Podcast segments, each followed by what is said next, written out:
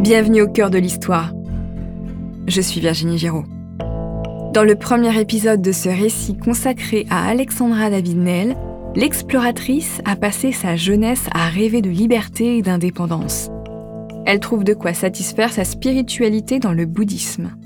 Elle part à la découverte de l'Asie en 1911 alors qu'elle a déjà 43 ans.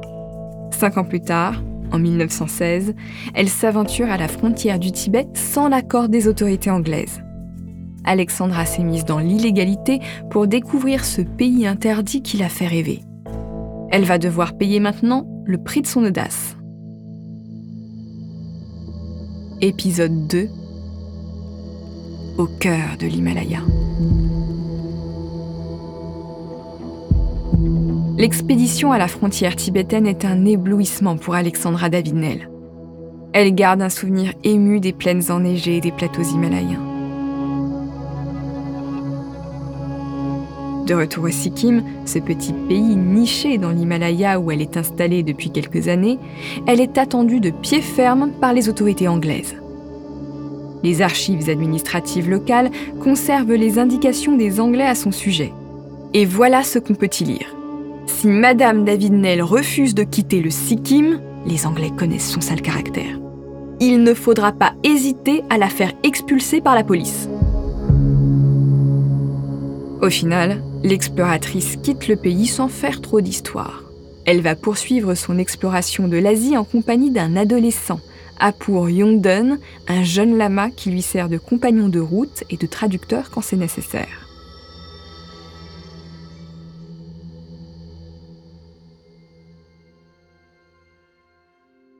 Pendant une année, elle parcourt la Chine, la Corée et le Japon.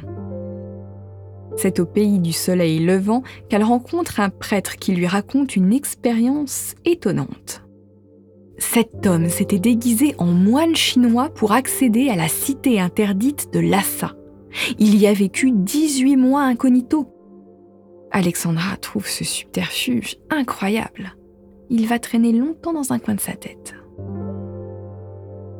En 1818, elle s'installe pour deux ans et demi au monastère de Kumbum, même s'il est en plein cœur de la Chine, il s'agit d'un monastère tibétain. Alexandra Davinel étudie consciencieusement le bouddhisme et apprend à lire le tibétain. Elle est de plus en plus imprégnée par cette philosophie de vie qui lui apporte la paix de l'âme ici et maintenant, quand le croyant chrétien est soumis à ses passions en attendant le paradis. En secret, elle prépare aussi son expédition à Lhasa avec Yongden. Voilà le scénario qu'ils imaginent. Ils diront qu'ils sont mère et fils. Ils seront des mendiants habillés comme des Tibétains pauvres. Ils feront route vers Lhasa, tout simplement. Pour cacher qu'elle est occidentale, Alexandra se couvrira le visage de suie et gardera sa capuche sur la tête. Quand ils rencontreront des gens ou mendieront leur nourriture, seul Yongdon parlera. Comme elle ne connaît que le tibétain littéraire, ce qui sera suspect pour les rudes villageois des plateaux, elle restera en arrière derrière Yongdon en égrenant son chapelet et en se faisant passer pour une gentille illuminée. Vous aussi, vous trouvez ce plan complètement fou? Eh bien, que croyez-vous qu'il est arrivé? Son plan, aussi délirant soit-il, a fonctionné. Après des mois de marche dans l'Himalaya sans rien, après des jours sans manger, bloqués dans des tempêtes de neige, Alexandra David-Nel arrive au pied de la cité interdite. Elle a 56 ans et elle est sur le point de réaliser son vœu le plus cher. Vue d'en bas, Lhasa est une sorte de forteresse blanche austère accrochée dans la montagne. L'exploratrice est excitée comme une enfant. Elle croit entrer dans le lieu le plus saint du Tibet. À peine franchie les portes de la cité, Alexandra déchante.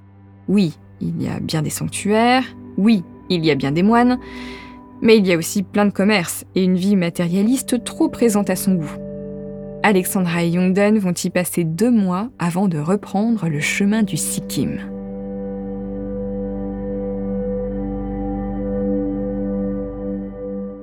Ce n'est pas par hasard si Alexandra veut retourner dans le pays qu'il a expulsé sept ans plus tôt. Elle veut aller trouver les autorités anglaises et dire qu'elle est entrée sans autorisation à Lhasa. Cette idée la fait jubiler comme une enfant qui confesse un mauvais coup. Une fois au Sikkim, elle se présente devant David MacDonald, un agent anglais au Tibet, et lui tend ses poignets très fière d'elle. Elle demande à être arrêtée pour être entrée dans Lhasa. La scène est théâtrale, mais franchement, on n'en attendait pas moins d'une femme dont la première carrière a été chanteuse d'opéra. MacDonald réfléchit. Il ne sait pas quoi faire. Alors il l'héberge en attendant des ordres de Londres. Finalement, l'exploratrice est seulement renvoyée chez elle. Elle emprunte sans discuter le train Joujou. C'est comme ça qu'elle appelle la locomotive qui circule sur les pentes de l'Himalaya vers Darjeeling en Inde.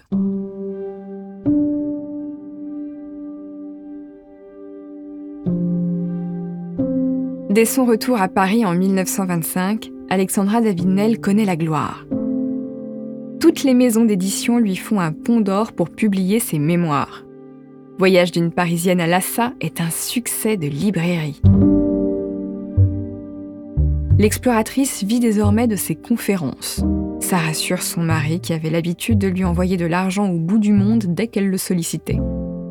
D'ailleurs, Philippe et Alexandra doivent se rendre à l'évidence.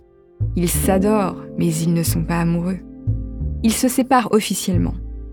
Puis, l'exploratrice adopte Young qui devient officiellement son fils. Il l'a suivi en Europe.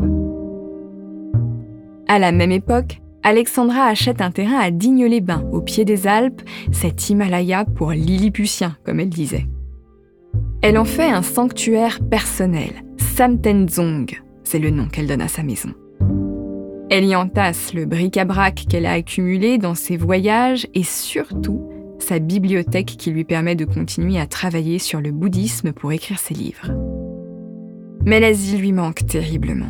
Alors, à 69 ans, elle prend le transsibérien pour retourner visiter les pays de tradition bouddhique. C'est pendant ce voyage long de 10 ans qu'elle apprend la mort de Philippe Nel. Elle est profondément touchée. Elle explique à Youngdon qu'elle a perdu son unique ami. Mais bientôt, c'est la Seconde Guerre mondiale qui impose son rythme à l'agenda d'Alexandra. Elle ne peut plus rentrer en Europe. Alors elle continue à arpenter la Chine et à travailler. En 1946, elle a 78 ans. La guerre est terminée. Elle se rend sur une base militaire en Inde pour demander son rapatriement en avion en France. Normalement, les civils n'ont pas à voyager sur les vols militaires, mais parce que c'est Madame David Nell, la grande exploratrice, on fait une exception.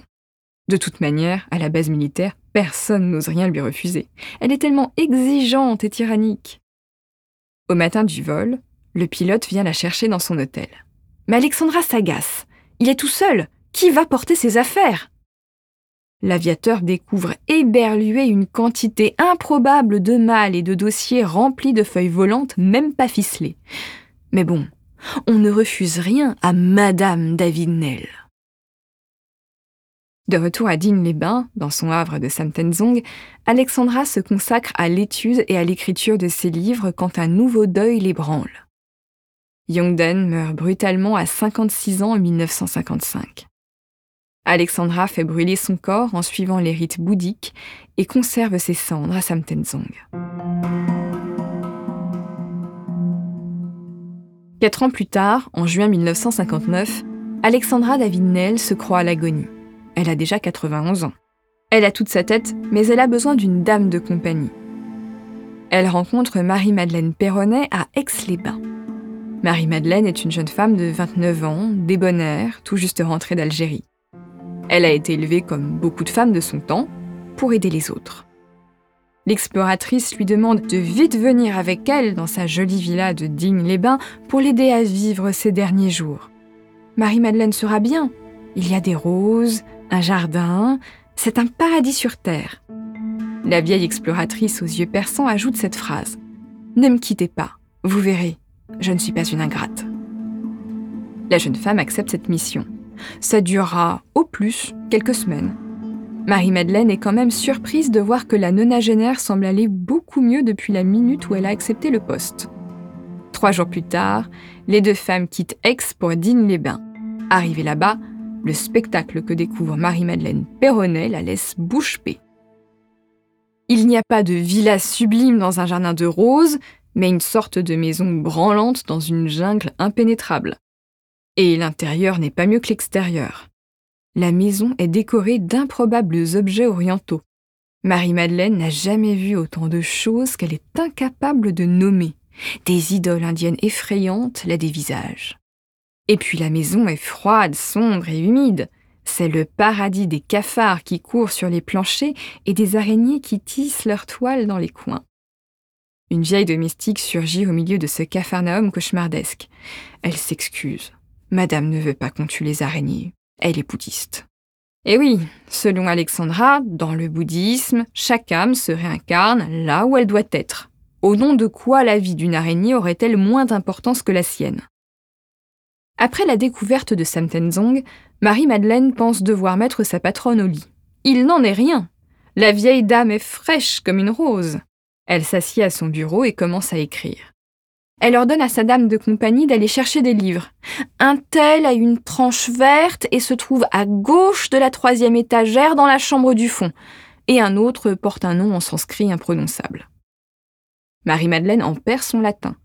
Comment peut-elle retrouver des livres dont elle oublie le titre dès qu'elle a franchi le seuil du bureau? Alexandra la houspille violemment. Elle est vraiment trop bête pour s'occuper d'elle.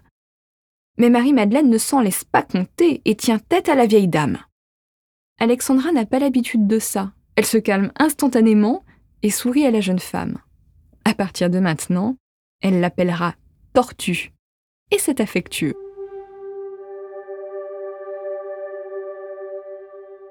Nous sommes à Samtenzong en 1969. Ça fait dix ans que Marie-Madeleine Perronnet est entrée au service d'Alexandra David-Nel, elle qui pensait y rester quelques semaines tout au plus. L'exploratrice a 100 ans et elle n'a jamais cessé de travailler. Elle taquine sa tortue en lui demandant ce qu'elle dira d'elle après sa mort. Et Marie-Madeleine ne ment pas. Elle jure de dire la vérité sur son épouvantable caractère. Le 8 septembre 1969, Alexandra est grave. Elle sent qu'elle va mourir. Elle jure que ça se sent.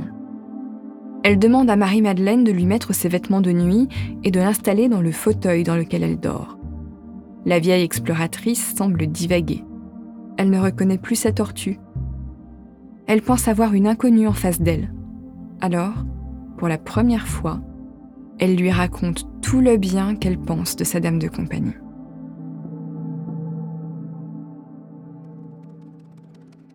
Si vous voulez mon avis, c'est le dernier cadeau d'Alexandra Davinel à Marie-Madeleine Perronnet. Elle était si dure qu'elle était incapable de dire aux gens qu'elle les aimait et elle a trouvé un moyen détourné de lui dire toute sa tendresse avant de mourir. Je suis sûre qu'elle l'a fait exprès. Mais ça restera une hypothèse qui n'est jamais que mon intime conviction. Après la mort de sa patronne, Marie-Madeleine Perronnet prend en main son héritage intellectuel. Elle fait de Samtenzong, la maison de Digne-les-Bains, un musée que vous pouvez visiter aujourd'hui. En 1973, Marie-Madeleine ramène le Bouddha offert par le prince Sitkeong à Alexandra au Sikkim où il retrouve son sanctuaire. Enfin, elle disperse les cendres de l'exploratrice et de son fils adoptif dans le Gange, en Inde, au niveau de la ville sainte de Bénarès. Alexandra Davinel poursuit ainsi son dernier voyage dans le fleuve le plus sacré d'Asie.